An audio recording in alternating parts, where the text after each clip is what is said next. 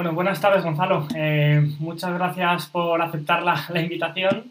Y es una pena que no pueda estar, que no vaya podido aceptar la invitación de estar contigo a la oficina, aunque prometo que a la siguiente lo, lo haremos. Nada, gracias a ti, por, por, contar conmigo y por también contar con, con Sido, dejar, dejar que contemos también pues, nuestra historia y, y, un poquito lo que hacemos. Claro que sí.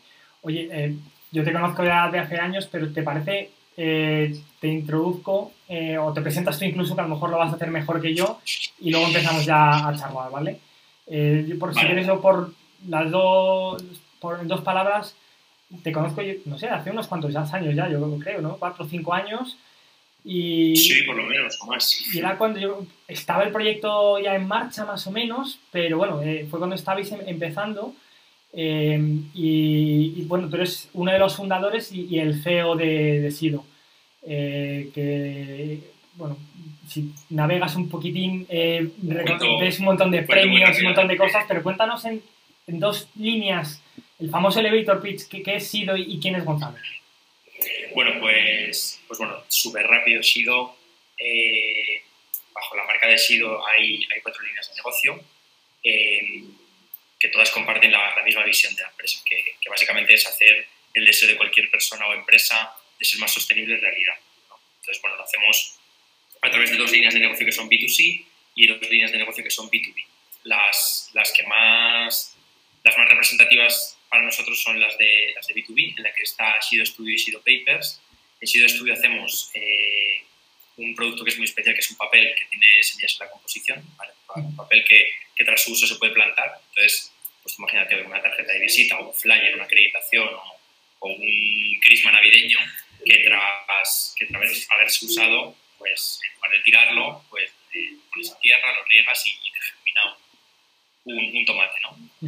Y en esa línea de, de, sustituir productos de usar y tirar por productos de usar y plantar, también desarrollamos otro, otro tipo de productos de merchandising para empresas sostenibles. Entonces revolucionamos el típico mechero o el típico llavero y tal por productos que, que, son sostenibles y que luego se pueden, se pueden plantar porque contienen. Son, por ejemplo, los kits de siembra, los monos plantables. Son todos productos que, tras, que te lo de una marca, te lo llevas a casa, lo plantas y es una experiencia diferente. Y luego, por otro lado, tenemos Sido Papers, que es una, es una línea en la que fabricamos papel sostenible. Entonces, utilizamos residuos de, de diferentes industrias para eh, crear papeles para artes gráficas utilizamos residuos del algodón residual, o sea, residuos textiles, residuos de la industria, por ejemplo, del maíz, del café, para pues, hacer unos, unos, papeles ecológicos y que también sean bonitos y llamativos. Y luego, pues esto lo adaptamos en dos líneas B2C, en el que hacemos tarjetería para bodas, o de boda y demás, y eh, tenemos una línea de papelería sostenible, ¿no? cuadernos, calendarios, eh, tarjetas para el Día de la Madre, de Navidad. Esto es un poco súper resumido lo que. Oye, ¿y cómo, cómo nace sí, Hace ya unos cuantos años y, sé que, eh, que, es curioso, ¿no? Cómo, nace también, ¿no? Pues es, es, un proyecto que, que, nace cuando estáis estudiando, ¿verdad? Sí, es un proyecto que, nace cuando además eh, éramos súper, súper jóvenes, o sea, nace cuando estamos en la universidad y, y bueno, nace conmigo y de la mano también de, de Gara, que es mi socia, eh, y bueno, en la universidad estudiamos una carrera un poco diferente, que súper resumidamente es como una especie de ADE, pero un poquito más práctico, ¿no? en, el que, en el que aprendes a, a emprender, a desarrollar proyectos y tal. Y, y, bueno, en uno de estos proyectos fue, fue una, desarrollar una marca de alpargatas. Y en ese desarrollo de la marca de alpargatas pues, conocimos este, este tema del, del papel con semillas, el papel plantable, que por aquel entonces no era tanto un papel en sí, sino que era un, como una forma de plantar, ¿vale? O sea, era un papel, tenía forma de papel, pero no se podía imprimir, no se podía, yo que sé, hacer una tarjeta de visita con él. Entonces, tenía esa limitación, pero el concepto nos gustó. Dejamos el tema de las alpargatas que habíamos empezado, nos centramos en este concepto y, y, bueno, pues nos fuimos asociando con, con, personas que sabían hacer papel para hacerlo realidad. Y básicamente empezó así, o sea, como un proyecto universitario, eh, también casi que de, de casualidad o de carambola al haber empezado un proyecto que no tenía nada que ver. Y de ahí habéis llegado a... O tenéis como clientes grandes empresas de, a nivel mundial, ¿no? Eh, muchas del IBEX 35, pero incluso fuera de, fuera de España. ¿cómo, ¿cómo, llegáis? O sea, ¿cómo de una empresa tan pequeñita, una startup, llegáis a, a eso? ¿Cuál ha sido el, el secreto, la forma de, de comercializar, comercializar eh, vuestros productos? Pues bueno, también ha sido como muy orgánico. O sea, nosotros, a pesar de ser una startup eh, y de empezar en la universidad, o sea, con cero euros de financiación, eh, nunca hemos tenido financiación externa. ¿no? Nunca hemos tenido inversores o bancos detrás que nos hayan financiado y todo ha sido muy orgánico porque, pues bueno, empezamos asociándonos con, con gente que hacía papel, empezamos dado que era un proyecto muy sostenible y también éramos jóvenes y demás, empezamos a presentarnos a diferentes concursos, premios, eh, no sé, como a, a, a, correr la voz, por así decirlo. ¿no? Entonces, eh, nos presentamos a todos los premios de emprendimiento que había, ganamos algunos de ellos, lo que nos dio mucha notoriedad en, en medios de comunicación.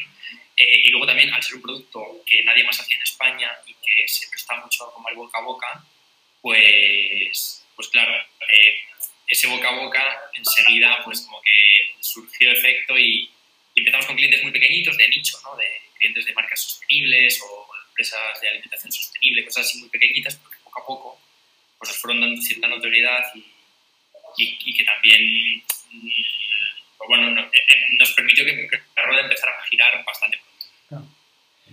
¿Cómo ha, ha influido por, por lo que se ve, ¿no? Y, y, y, yo creo que incluso yo a nivel personal también lo hago. Creo que ha habido un, un cambio en el comportamiento, en el patrón de, de, consumo, ¿no? Es verdad que hace años a lo mejor no estábamos todos tan concienciados y, y, a lo mejor, bueno, posiblemente con la pandemia hemos dejado un poco la guerra del plástico que tendríamos que, que volver a retomar, sí. pero eh, ¿os ha afectado positivamente ese cambio de patrón? ¿Lo, lo, también lo veis vosotros con, con, todos los años que lleváis de operaciones? ¿Estáis viendo que, es una realidad o, lo consideráis como una moda? ¿Cómo, ¿Cómo, lo estáis viendo todo este tema del, patrón de, en el cambio de comportamiento? Pues, pues mira, eh, aquí también, como en todo, hay mucho greenwashing, por así decirlo, ¿no? de, empresas que simplemente quieren parecer más sostenibles y tal. Eh, pero realmente yo creo que hay, una tendencia eh, en, sostenibilidad real. O sea, yo creo que hay empresas que, que, están a hacerlo mejor, están realmente intentando evitar eh, o mejorar su, su, impacto en el medio ambiente. Entonces, bueno, esta, esta es la tendencia. Yo creo que, que de aquí a unos años, a, a, bastantes años, pero el tema de sostenibilidad será como, ya no será como algo especial, sino que será una cosa como más, no algo obligatorio que, que se da por hecho y ahí es hacia donde, hacia, hacia donde se tiran. Evidentemente, es una, es una tendencia que a nosotros nos está favoreciendo ahora mismo. Sí que es cierto que cuando nosotros empezamos el proyecto, que, que, habrá, que será ya como hace seis o siete años, cuando estamos en la universidad, esto de la sostenibilidad era algo como muy, muy, muy, muy puntero. ¿no? Sí. O sea, puntero en el sentido de que todo lo que también había en el mercado ecológico, evidentemente era muchísimo más caro, eh, tenía siempre, siempre digamos como que renunciabas a algo mm. porque fuera más ecológico, ¿no? O a precio, o a calidad, o a diseño. Eh, y ahora mismo la tendencia es que no, o sea, es sostenible, pero es que además es de diseño, es, es chulo, eh, es de marca y, lo quieres, ¿no? Entonces, eso yo creo que es la tendencia hacia donde, hacia donde va todo esto. ¿no? Y seas el tipo de empresa que seas, eh, la sostenibilidad va a estar ahí. De, hecho, es complementario, ¿no? Eh, yo creo que lo que decías, hay como una especie de, cambio de, perfil y ahora incluso va muy asociado a producto de diseño, ¿no? Eh, yo he visto últimamente, no, no me acuerdo de dónde, muebles de, creo que es de, como de reciclaje, pero que son muy de diseño, eh, lo que comentabas, vuestros productos, ¿no? Eh, bolis o, o, historia, pero que no es un boli publicitario, sino que tiene diseño. O sea, que sí. ahora como que ha tornado totalmente y está totalmente, o no totalmente, pero muy asociado al diseño y tiene que ir como muy de la mano, ¿verdad? Sí, ahora es, o sea, es sostenible, pero es que tiene que ser bueno. O sea, tiene que ser bueno, tiene que ser competitivo también con las opciones que no son sostenibles. Y de hecho, nosotros en, en SIDO y sobre todo en la parte de SIDO Studio, o sea, todo lo que es regalo promocional, merchandising y tal, eh, ahora mismo, eh, digamos que a lo mejor el 70% del protagonismo tiene que que, que, tiene, o sea, de hecho yo creo que en nuestro caso el que tenga semillas gana más protagonismo sobre que sea sostenible. Yeah. O sea, el, el, sostenible es como un, un añadido y el sí. tema de las semillas, esa experiencia y esa originalidad que te da las semillas, es como yo creo que el, la joya, la, la guinda del pastel, ¿no? Pero por debajo, nosotros también estamos trabajando en potenciar cosas que cuando esta, este boom de la sostenibilidad pase y se dé por hecho, pues que nos, que nos, que nos diferencien, ¿no? Por ejemplo, eh, pues el diseño del producto o la calidad de los materiales. O, o sea, son cosas que, que no por el hecho de ser sostenible puedes, digamos, dejar un poco de lado. Pero nosotros trabajamos mucho en que, bueno, si, si, veis la web o veis las redes sociales y demás, vais a ver que, que, el diseño está muy cuidado, que los productos están muy cuidados, que, es, que es una empresa deseable, ¿no? Y que, a ver, espero que yo lo diga, pero que tenemos productos que apetece comprar. Que hay veces que pasa todo lo contrario, que dices, esto no es, no muy atractivo. Porque también creemos en eso. Sí, sí. Ahora, y animo a, quien nos esté viendo que revise vuestra web y las redes sociales porque es verdad que, que es muy estético y, y, el producto es verdad que es lo que dices tú, llamativo. Sí, sí, sí, al final es que cuando diseñamos cualquier producto, cuando diseñamos la propia página web, también pensamos en eso, ¿no? En, joder, nos vamos, hoy nos estamos diferenciando por las semillas y por la sostenibilidad, pero mañana, pues por ejemplo en nuestro caso no, nos queremos diferenciar por la atención al cliente, por la experiencia de usuario, pues una empresa digital, por haber innovado en otras cosas, no solo en la sostenibilidad, sino ser una empresa potente también en otros campos. Cuando cuentas, por una de las cosas ¿no? que ahora se está eh, hablando mucho es eh, las empresas deben dejar de centrarse en el producto y, y, pensar más en la experiencia de usuario o pensar más allá de solo su producto, ¿no? que, la, que la acabas de mencionar varias veces. ¿Cómo definirías tú qué es vuestra experiencia de usuario? ¿Con, con cualquiera pues de vuestros productos? Pues mira, nosotros además ahora es... Eh, está bien que me lo preguntes porque, porque ahora además ha un cambio 360 grados en esto. Eh, nuestra experiencia de usuario con, con los clientes era... O sea, tenía una parte muy buena que era muy personal y muy inmediata. Es decir, tú tú escribías pidiendo un presupuesto dudas y tal, y enseguida una persona te, te contestaba, si llamas, pues enseguida una persona te coge, es como muy, muy cercano, ¿no? Muy, personal. Muy, muy personal, sí. Eh, ¿Qué es lo que pasa? Que, que, que ese, ese, trato humano tiene también ciertas limitaciones ¿no? en cuanto a, a ser operativo. Escalabilidad, claro. Claro, y ahora nuestra, nuestra experiencia de usuario la estamos trasladando, o sea, lo estamos digitalizando, además en todas las líneas de negocio, eh, pero, pero seguimos haciendo mucho énfasis en que el producto quede claro, en transmitirte todo lo que hay detrás, en transmitirte el equipo, esa, esa parte de persona. ¿no? Y, de hecho, eh, por ejemplo, en el caso de Sido Studio, hay, una parte, hay un componente técnico muy importante, que es que eh, el cliente tiene que saber diseñar para pues, hacerse bien su tarjeta de visita o su flyer o, la etiqueta para su marca de ropa. Entonces, eh, hay muchas veces que, por desgracia, el cliente no, no, sabe diseñar, no tiene conocimientos técnicos de diseño. ¿no? Yo he una marca de lo que sea y no tengo por qué ser estricto. Nuestra experiencia de usuario está contemplando eso y estamos trabajando para que sepas o no sepas diseñar, sea sencillo para ti hacerlo y que, y que, es, y que un poco pues tú sea, dependas de ti mismo y no dependas ni de nosotros ni de un tercero para poder hacer un diseño y que el producto esté hecho. Esa parte, por ejemplo, es un componente que nosotros estamos trabajando bastante, bastante duro y que la competencia, pues a día de hoy, por ejemplo, no tiene. O sea, no, ninguna, ninguna empresa de la competencia eh, tendrá ahora mismo un editor online en el que puedes diseñar tu producto y, uh -huh. y lo haces un poco tú yourself. Qué bueno. Y hablando de competencia, ¿Crees que la competencia atrae más innovación? O sea, ¿os hace el que haya más competencia? Cuando empezaste no había nadie o, o poca gente, ahora entiendo que, que, que, hay alguna empresa más. ¿Os hace que os tengáis que poner más las pilas e innovar más? ¿O, o al ser los primeros vais más relajados por, la, por la, el reconocimiento de marca que, que ya puede haber en el mercado? O sea, yo creo que es positivo. Yo creo que a nosotros el, el haber tenido competencia también te tener un espejo donde mirarte y poder compararte. De hecho, cuando nosotros comenzábamos, eh, una de las grandes limitaciones era no tener referencias, ¿no? de ver cómo lo están haciendo otros. O... Entonces, el, el, que haya empezado a surgir competencia, siempre y cuando tú estés por delante, eh, yo creo que, es, que tiene una parte positiva y nosotros viendo, viendo otros players del mercado, pues, pues también hemos visto cosas que nosotros estábamos haciendo mal eh, y todo lo contrario, cosas que nosotros estábamos haciendo bien y que quizá teníamos que reforzar. Entonces a nosotros la parte de, de tener competencia pues, pues, es una cosa además inevitable, entonces eh, hay, que, hay que intentar sacar la parte, la parte buena de ella, porque es que si no... Eh, entiendo que la innovación para vosotros, ya sea a nivel producto o a nivel proceso o a nivel de experiencia de usuario, es, vital. Eh, y entiendo que, además al principio sería más complicado no tener referencias y al ser un producto que no existía o, o, había poco conocimiento. ¿Cómo, ¿Cómo, surge o cómo se gestiona todo ese tema de innovación en productos tan novedosos y en empresas en las que tampoco tenéis un músculo financiero brutal como puede tener una multinacional, pero que estéis haciendo grandes cosas? ¿Cómo se gestiona todo ese ciclo de innovación?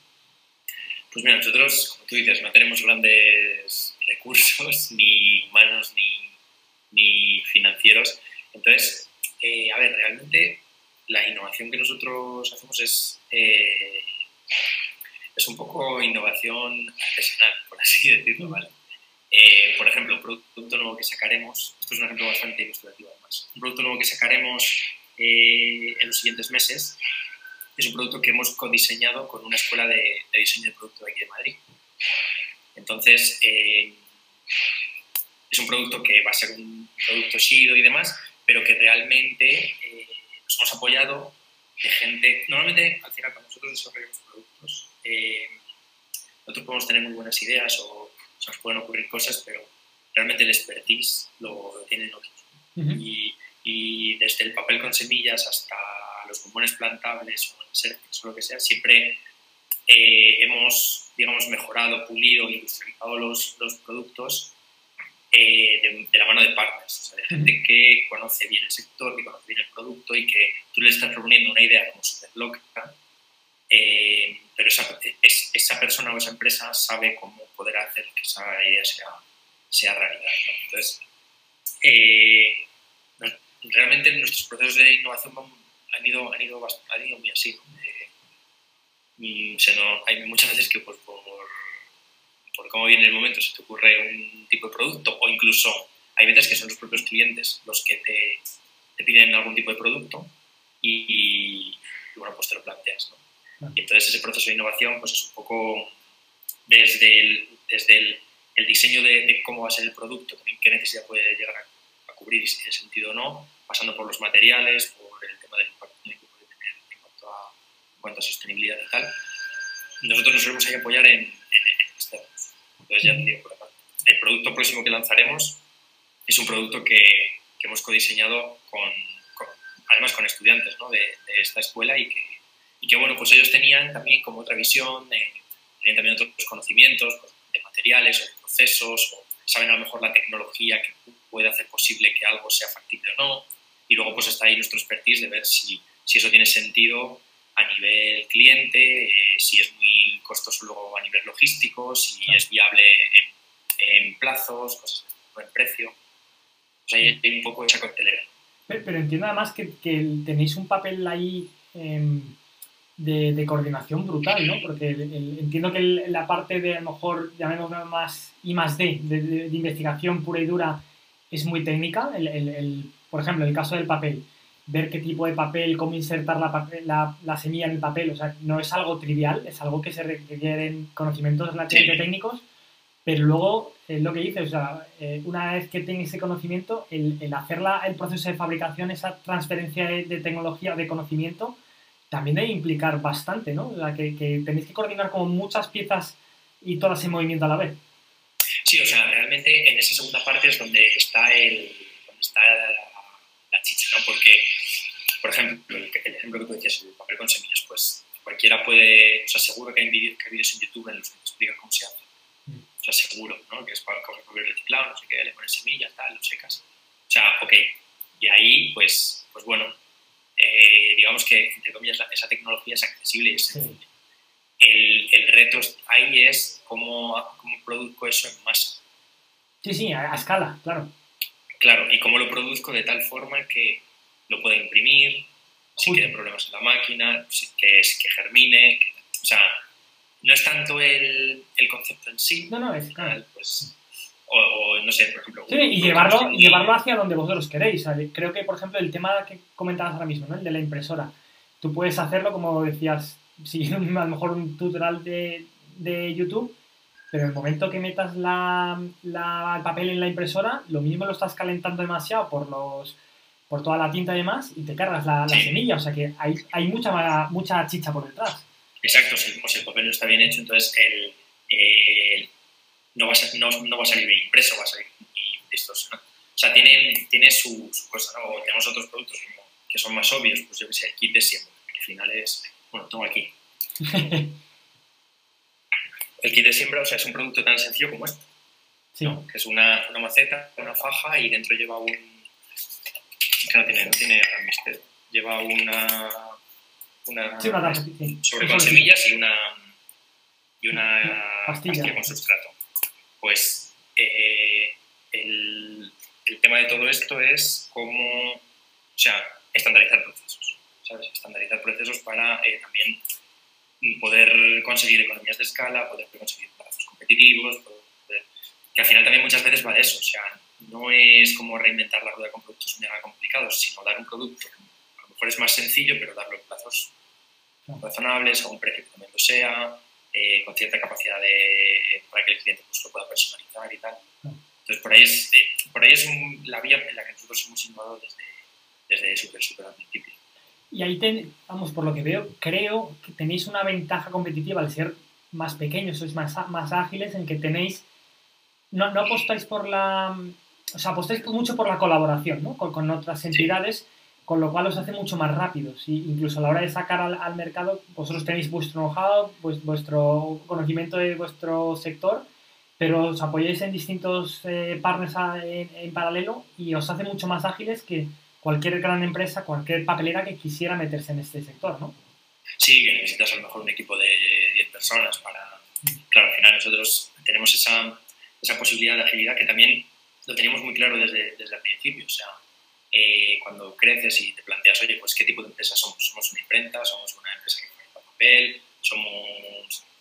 Nosotros teníamos claro que en lo que nosotros éramos buenos era esta parte de innovación, creatividad, desarrollo de producto, también saber venderlo, hacer un buen marketing. Entonces nosotros tenemos muy claro cuál es nuestro, digamos, nuestro hueco en toda la cadena y, y tenemos claro que, que, toda la parte técnica y más, digamos, compleja del producto, pues nos podemos apoyar en, en otra gente que sabe mucho más que nosotros. ¿no? Al final también es imposible que tú sepas de todo, todo, todo, todos los productos y tal. Entonces hay veces que es mejor delegar esa parte y centrarte tú en hacer un buen marketing, en hacer un buen diseño del producto, que es realmente lo que nosotros sabemos que destacamos hablando de, de, temas de, de, equipo, ¿qué tipo de perfiles tenéis a, a grandes rasgos? ¿O, o qué, qué, tipo, si ahora tuviéramos que, que buscar a alguien eh, para incorporarse al equipo de SIDO, ¿qué tipo de cualidades eh, necesita a la persona que, que, que estáis buscando? ¿O qué buscaríais? Bueno, pues yo creo que eh, a nosotros, el, no sé cómo decir esto, es como que la, todo lo que son soft skills o más actitud y tal, es lo que normalmente inclina la balanza para nosotros a la hora de, de seleccionar a alguien. Eh, depende para qué puesto, pues sí que evidentemente la experiencia o, o, los conocimientos técnicos pueden ser importantes, pero luego al final, al ser una empresa pequeña, al ser una startup, muchas veces la actitud o la predisposición a, a aprender o a los cambios, a, pues pesa, pesa más que, que lo que puedas traer en la mochila pues, de, de conocimiento o formación. ¿no? Entonces, eso además hace que, que ahora mismo pues, seamos un equipo bastante dispar o bastante variopinto. ¿no? O sea, tenemos, pues eso, desde Gala, desde Gala y yo, que, que estudiamos algo relacionado más con el tema business y tal. Uh -huh. eh, tenemos gente también de, o sea, además perfiles como muy junior o gente muy joven eh, en temas de, de, diseño, temas de creación de contenido y demás unos perfiles mucho más senior eh, para la parte de atención al cliente. Eh, o sea, somos un equipo que somos, ahora mismo no sé si somos nueve o diez, y hay gente que todavía está estudiando y hay otras personas que tienen a lo mejor 25 años de experiencia. Entonces, hay como mucho, eh, mucho mix, pero, pero ya te digo, todos yo creo que, que lo que compartimos es esa, par, esa parte como de actitud. Que yo creo que además en equipos pequeños se nota, se nota un montón. Oye, y como eh, gerente, como, como, como, gestor de, de toda este, de, esta aventura, ¿Ves dificultad en, dirigir a, gente tan dispar? O sea, creo que el, que haya equipos con, perfiles tan diferentes es muy bueno y, te están dando puntos de vista muy diferentes, pero me imagino también tienen expectativas diferentes, experiencias, diferentes, incluso a lo mejor simplemente que tengan puntos de vista diferentes puede haber fricciones. ¿Cómo, cómo de fácil o difícil es gestionar equipos muy variopintos? Pues, pues a nosotros, o sea, nos está resultando fácil por lo que, o sea, por lo que comentaba antes, que, que con esa parte de, de, actitud o de, digamos, entre comillas, de, espíritu más, o sea, como de espíritu joven, o de, al final es, es, más sencillo, ¿no? también es un equipo pequeño y no, no, no, tienes grandes departamentos en los que... Entonces, la verdad es que, que en ese sentido, muy bien. O sea, está resultando, se está resultando sencillo, llevadero y además que las cosas funcionan porque, porque yo creo que todos los que estamos aquí trabajamos muy enfocados como a, o sea, trabajamos mucho por objetivos, muy enfocados a, los, a los resultados. Entonces, cuando, las dinámicas de trabajo son parecidas, eh, independientemente del perfil o de la edad y tal, pues, pues es, es mucho más fácil. Ya, hablando de, de objetivos y, hincando con otro tema que hablamos antes, de la sostenibilidad, ¿Se puede medir de alguna forma el impacto que tenéis a nivel eh, medioambiental, por ejemplo? O, de todo lo que hablamos de la sostenibilidad. ¿Hay alguna forma de medirlo? O, que, aunque no sea totalmente ajustado, de, alguna forma que se pueda hacer una especie de como de, de este es el impacto que hayamos tenido eh, a nivel de sostenibilidad? Sí, pues eh, mira, eso es una de las tareas. O sea, de hecho, hay empresas y están empezando a salir startups cuyo modelo de negocio es precisamente eso, conseguir sacar eh, esos impactos, ¿no? Porque es, realmente es complicado. Entonces nosotros sí que es cierto que, que intentamos, o sea, intentamos hacerlo, pero luego al final es, o sea, realmente es, es complicado porque a nosotros además nos faltan datos. Entonces, bueno, lo que está por nuestra parte, que es, eh, por ejemplo, hay mediciones como como lo que llevamos haciendo desde hace unos años del tema de las emisiones de CO2, pues lo estamos haciendo, lo estamos certificando, eh, lo que estamos haciendo también a través de Bicor, que también este, esta parte de, de, Bicor, o sea, esta parte de certificaciones hay algunas que, que también son como una herramienta. O sea, por ejemplo, el caso de Bicor para nosotros fue un poco una herramienta de escribir o poner claramente cosas que hacíamos y que a lo mejor no sabíamos que hacíamos o que estábamos haciendo a medias entonces, bueno, por, estamos empezando por ahí, ¿no? Por, ir certificando ciertas cosas, pero luego es, cierto que, que una de las cosas que hablamos, por ejemplo, el tema de la nueva web es, pues, qué guay estaría tener una calculadora, por ejemplo, del impacto de, del producto. Es que juegan muchas variables y hay muchos datos a los que nosotros no tenemos acceso. Ahora, de hecho, estábamos renovando el, el certificado de la huella de carbono y decíamos, bueno, vamos a preguntar a las empresas logísticas de pues la que te lleva las tarjetas de visita de, nuestro almacén a tu casa, pues a ver por unos, yo qué sé, unos baremos de emisiones y tal. Y claro, no, te los dan porque no los tienen tampoco.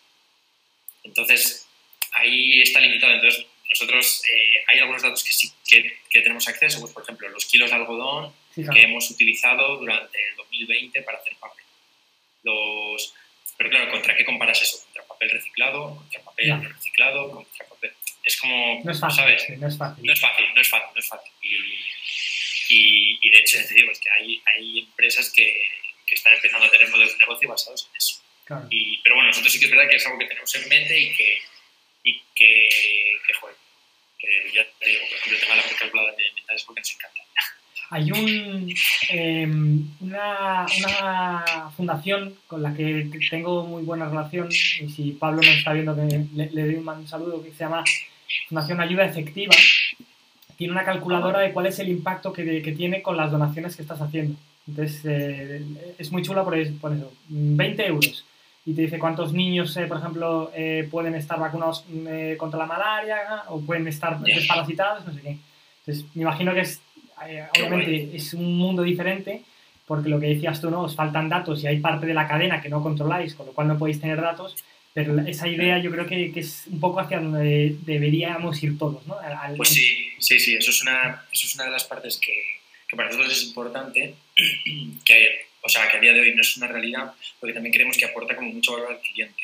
O sea, que, Coca-Cola con su campaña del Día Mundial del Medio Ambiente ha, hecho consigo no sé qué producto, sepa cuál es su impacto medioambiental pueda comparar pues, con el impacto medioambiental Es algo súper, o sea, es una herramienta súper potente.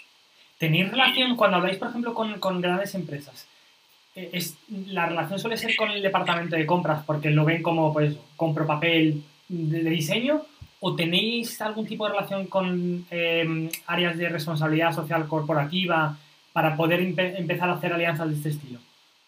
Mira, el 80% de los casos es más el departamento normalmente de marketing o de recursos humanos. Normalmente marketing si son también acciones externas y tal, y recursos humanos porque también se hacen muchas acciones para empleados internas de, para celebrar el día de la mujer trabajadora, por ejemplo.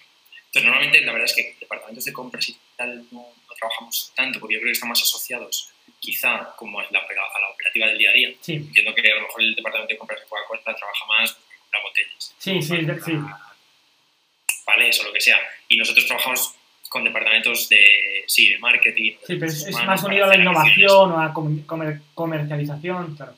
Sí, sí, luego con los de RSC no se suele bueno, no solemos trabajar mucho porque yo creo que también estos departamentos de RSC se quedan como en un ámbito más teórico, sí. ¿no? De, es, es, algo más corporativo, ¿no? De, de políticas o de acciones muy a largo plazo o cambios estructurales y tal, pero pero no están tanto en la acción de vamos a hacer para el día 5 de junio unos arbolitos, vamos a mandar y tal. Ahí están al final la gente de marketing que son los que tienen que estar siempre dándole vueltas para sacar cosas nuevas. Pero es verdad que en el, fondo eh, todo debería estar unido, ¿no? Y, si están haciendo algo, o sea, en el fondo sería, es una pequeña acción, pero bueno, que, que todo suma. Sí, eh, o sea, está unido, pero, pero por lo que comentábamos al principio, que, que esto de la sostenibilidad ya es como más, entonces desde, desde marketing, desde contabilidad o desde recursos humanos, donde sea, el tema de sostenibilidad ya es, tiene que ser sostenible. Cosa que a nosotros pues nos viene... Lógico. La, hablabas antes de la certificación, la de B Corp. ¿Lo asemejarías a lo que eran en su día, o bueno, lo siguen siendo, ¿no? las típicas certificaciones, por ejemplo, las ISO, ¿no? Que todo el mundo las tenía que tener porque certificaba su proceso debería ser la siguiente estampita que deberían tener todas las empresas de, oye, mira, estamos haciendo las cosas de una forma diferente o cómo lo ves? En Bicor, una de las cosas que tiene, bueno, para los que no lo sepan, Bicor eh, no, es, no es solo un sello no es solo un sello medioambiental o de sostenibilidad medioambiental puramente, sino que, que, es más bien una certificación de que tú eres una empresa socialmente responsable. Entonces, eh, evidentemente está la parte de, de, la sostenibilidad en tus procesos, en tu producto y, en lo que haces, pero luego hay otras columnas importantes, como por ejemplo pues, las políticas que tienes con trabajadores, como la gobernanza de tu empresa, ¿no? cómo tomas decisiones, luego está la comunidad, porque asumen que lo que tú haces en tu empresa evidentemente afecta a terceros, como pueden ser proveedores, colaboradores o, incluso clientes. Entonces, son esas cuatro columnas que, que evalúan y que y que te dan un poco unos, unos parámetros. ¿no? Entonces, en ese sentido, creo que es más completo que, lo que tú comentas de, de, las ISOs, porque las ISOs son un poco más cerradas. Pues, y de procesos solo y de una cosa muy sí. Sí, y lo que yo sí que veo que es muy potente en Bicor es eh, la, la, comunidad que hay detrás. O sea, desde que nosotros hemos entrado, mmm, la verdad es que, a pesar de que estamos online, porque nosotros entramos en, en octubre y no se está pudiendo hacer prácticamente nada físico, eh, sí que es cierto que las empresas que van entrando, pues, bueno, son empresas que pueden ser más grandes o más pequeñas, o sea, por ejemplo, Danone, eh, pero eh, estar en esa comunidad es como que ya, bueno, eres más accesible o, o tienes, ¿sabes? Tienes esa, esa cosa de, sí, como de comunidad o de que para nosotros tiene mucho valor, o sea, tiene muchísimo valor porque a raíz de ahí además surgen luego sinergias, surgen proyectos, surge además negocio, entonces entonces, por nosotros genial. Eh, con respecto a las ISOs, aprovecho que lo dices, eh, porque nosotros ahora mismo nos estamos planteando también, aparte de, de, de Bicor, tener uno, que es la, la 14001, la de sostenibilidad, porque, porque sí que es cierto que eh, yo creo que las ISOs tienen parámetros, tienen, tienen más experiencia a la hora de definir procesos y tal, y, creo que, que una 14001, por ejemplo, es más, es más de protocolo o más oficial, ¿no? porque también valora mucho el tema de tus Sí, Pero bueno, nosotros no, no, creemos que es o una u otra, sino que... No, no, justo, son, complementarios. a eso es a lo que me refería, que, que, antes todo el mundo se centraba en eso, vamos a estandarizar procesos, vamos a hacerlos más eficientes, vamos a medirlos, pero que ya no solo el proceso, como comentaba, sino el, oye, ¿cómo estamos tratando a nuestros partners, a nuestros empleados? O, que tendremos que pensar en, en, ese ecosistema que hay alrededor de nuestras empresas, que en el fondo es una palanca de cambio brutal y, y que si hay certificaciones de estilo B Corp que lo pueden no solo certificar, sino que, como comentabas, ¿no? pueden hacer comunidad y, ponernos en contacto unos con otros, que creo que, que, es mucho más potente, incluso que el, simplemente el tener el sellito de mi proceso eh, es de esta forma o de la otra. Sí, el, tema de la comunidad es que es muy potente porque nos inspira y ves pues, cosas que están haciendo otros, por ejemplo, la campaña que han hecho ahora los de tu, tu y tal, eh, pues nos lo expusieron, lo hemos visto, o sea, es también inspirador y, ves que estás ahí en, un rollo de, gente que más o menos piensa como tú y que, que está también pues, haciendo las cosas parecidas. Oye, en cuanto a eh, retos que, veis, o bien en el mercado o, bien como sido como, como, empresa, ¿qué es lo que veis en el, medio plazo que digas, esto es un reto que tenemos que, salvar? Eh, o que estáis ahora mismo trabajando. ¿Qué, qué retos veis eh, que tenemos por delante ahora? Pues mira, ahora mismo yo creo que un, reto que tenemos ahora súper corto, plazo, es eh, la internacionalización. O sea, estamos ahora mismo el 25-30% de nuestras ventas ya son fuera de España, o sea, en Europa, en Alemania, Francia, Italia o Portugal.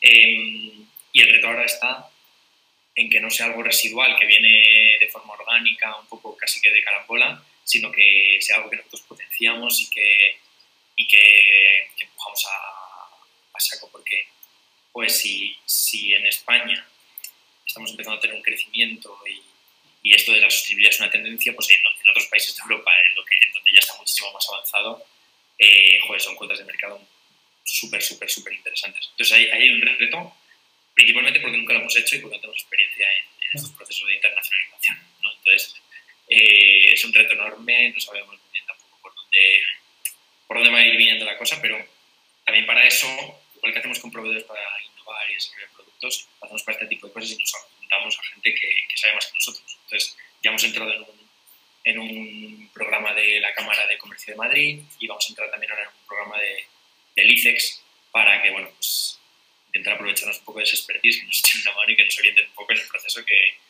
que es complicado, o sea, además también teniendo recursos limitados. Claro, claro. Oye, eh, volviendo, mirando un pelín al pasado medio presente, con el tema de la pandemia, no tanto a nivel número, o sea, facturación, sino más a nivel equipo, ¿habéis aprendido algo?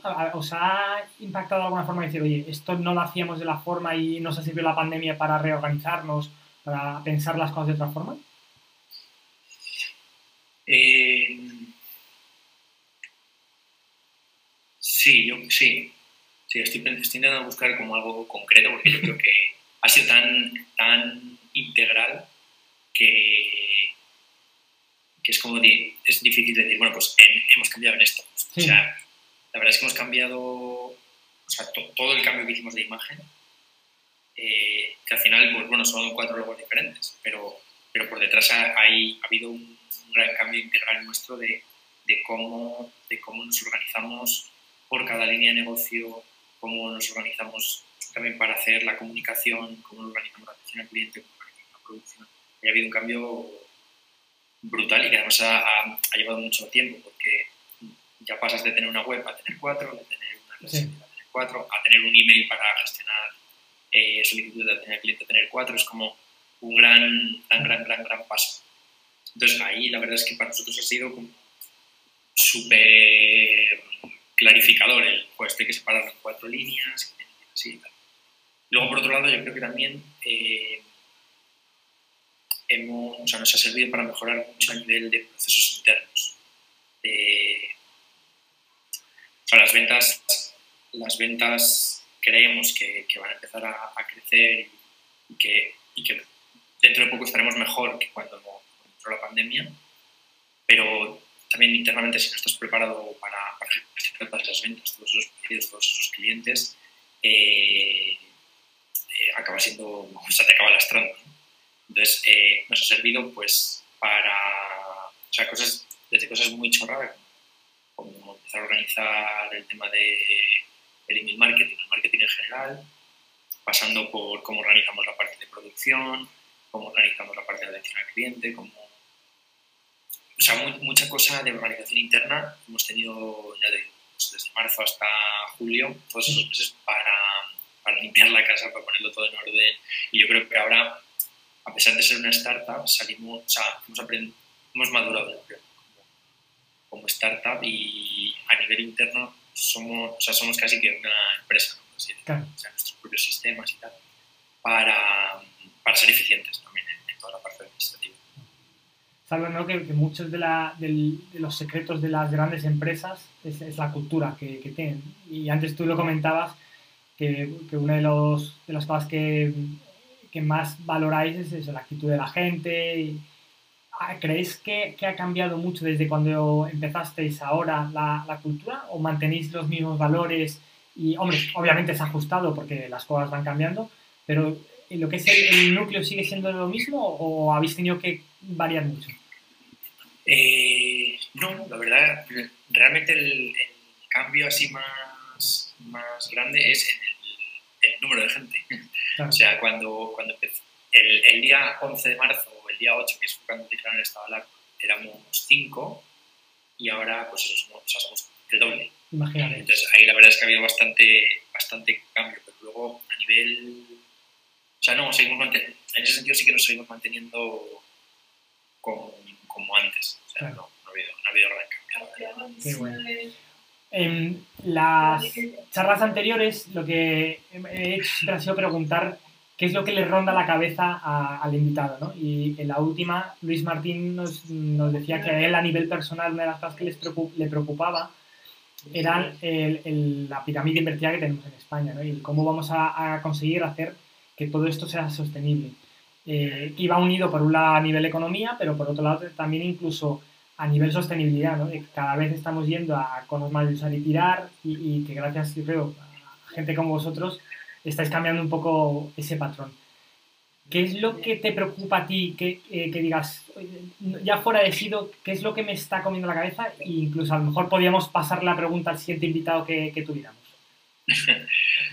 eh, mira, para mí, lo que realmente me come la cabeza es como, o sea, el siguiente, yo creo que hemos hecho un paso muy importante que es empezar a preocuparnos por la sostenibilidad como sociedad y bueno, a nivel un poco más general. Eh, pero para mí ahora el siguiente paso es cómo, cómo hacer que esa sostenibilidad sea luego estándar. O sea, realmente es lo que a mí me ronda la cabeza y, y lo que siempre, eh, como esa preocupación de, bueno, ¿cómo, cómo, cómo hago para que no solo mis productos sean, más, sean sostenibles, sino que, o sea, o el, o sea, ¿cómo, ¿cómo, hago para que mi lápiz plantable, que es sostenible, como se planta y tal, eh, sea atractivo, pero, pero también como para que compita con el lápiz de toda la vida. Claro. Eh, como hago para que mi papel con semillas, mis tarjetas de visita compitan con las tarjetas de visita de toda la vida. Claro. Entonces, ese, eso yo creo que es algo que también tenemos en nuestro tejado, las empresas que hacemos cosas sostenibles de eh, no vale, o sea, no vale el hago algo sostenible y entonces por eso es más caro. No, es que la ambición realmente está en algo sostenible y tiene que ser más competitivo sí. que lo que no lo es. Que no se vea como eh, un extra, sino como un producto. Exacto, exacto, exacto. Eso, es, eso es algo que para mí, o sea, porque al final las personas y las empresas en general eh, vivimos, en un, vivimos en un sistema capitalista, ¿no? Sí, sí, sí. Y, y, el precio, diga lo que digan, es importante. Entonces, muchas veces es como, sí, bueno, hay que concienciar al cliente o hay que hacer como labor educativa y tal, estoy totalmente de acuerdo. Pero, pero, pero pero, o sea, sí, pero es que está en tu tejado también optimizar tu producto, optimizar tu empresa para, para competir con el tío que lo está haciendo mal. O sea, que realmente eh, eso está, eso está eh, en tu casa y te tienes que encargar tú, ¿no? Por mucha concienciación que hagas. Y eso es lo que a mí me tiene siempre dando vueltas, ¿no? De cómo hacer, cómo optimizamos, cómo optimizamos para, pues, pues joder, ser competitivos en el mercado que, que hay ahora y que la gente no te compre porque, ay, pobrecitos míos, que son sostenibles, ay, pobrecitos. No, no, o sea, me compras porque mi propuesta es mejor. Sí, porque te gusta y te convence, no por... Sí. sí, no, al final, pues no sé, por ejemplo, Ecoal, pues, pues la gente no creo que compre Ecoal porque hay que son sostenibles, no, es que realmente tienen productos de marca, han, hecho, han conseguido que sea una marca deseable, tienen productos de calidad, es chulo, tal, y por eso lo compro. sea, han entrado a competir pues contra, contra, el, que, contra, contra el que no lo ha sí. básicamente. Y yo creo que eso es lo que nos tenemos que proponer todos, todos los que hacemos cosas pero entonces en ese lado sí hay un lado de un, componente de educación también eh, gordo, ¿no? O sea, no solo el, el conseguir sacar productos, sino el concienciar a la sociedad de, oye, esto es un problema serio, eh, tenemos que cambiar nuestros patrones de consumo eh, y aquí tienes una solución alternativa que, que va, a va, a empezar a ser la primaria, no alternativa.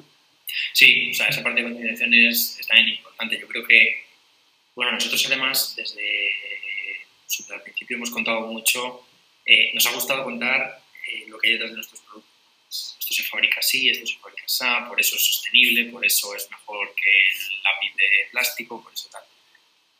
Esa, o sea, esa parte es importante. Yo creo que, que, tienes que contar lo que haces, tienes que contar por qué tu producto es sostenible. Y luego esa parte de concienciación también es o sea, súper importante, pero también es algo como que ya está ahí, ¿no? O sea, ya, ya y sobre todo la gente como más joven, ¿no? Sí ya estamos cada vez más concienciados por la parte sostenible, los coches eléctricos, el tal, no sé qué, las placas solares, cada vez estamos más concienciados, pero ahora la cosa es que toda esa concienciación pasa a la acción. Eh, pasa a la. Claro, que sea algo, que sea algo realista, ¿no? Y que sea algo de, bueno, yo estoy concienciado, pero si, si me va a costar cuatro veces más, pues bueno, esa parte de concienciación pasa como a un segundo plano, a no ser que esté muy, muy, muy, muy, muy concienciado. Claro. Y, ahí es donde tenemos que, entonces yo creo. Y entiendo que ahí está la, la el gran peso que tiene para sido tanto la parte de marketing, donde irá la parte de comunicación y concienciación, como la parte de innovación de vamos a poner esto en marcha. Sí, y luego la parte de, pesar de que somos una empresa muy pequeña y tal, ¿cómo hago para que pueda aplicar economías de escala y pueda tener la, máxima, competitividad posible, que ahí realmente es lo, lo complicado, ¿no? Sobre todo cuando lanzas un producto nuevo. Que lanzas un producto nuevo con pocas unidades, que no sabes cómo va a ir, qué tal, que no sé qué. Pero bueno, ahí eh, realmente son las cosas en las que hemos creído desde el principio, es como planteamos siempre los, los productos y cómo hemos trabajado y hasta ahora, pues bueno, nos, ha ido, nos está yendo relativamente o sea que creemos que sí. Y esperamos que así sea. Yo, eh, bueno, darte las gracias no solo por tu tiempo, sino por esa maravillosa idea que, que tuviste, Gala, y tú de hacer sido una realidad porque en el fondo va en el beneficio de todos. Y bueno, gracias por en mi, parte y por, por, tu tiempo. Ha sido un placer enorme. creo que, que, he aprendido mucho y que, hemos reflexionado de cosas muy, muy chulas. Muchas gracias por tu tiempo, Gonzalo. Gracias a ti por, por dedicarnos el, el ratito y, y, también pues, por dedicarle tiempo a, más allá de lo que puedas hacer en tu trabajo, hacer otras cosas y, y darnos, darnos voz también a nosotros. Y que sí. Estamos en contacto. Claro que sí. Muy bien, muchas gracias.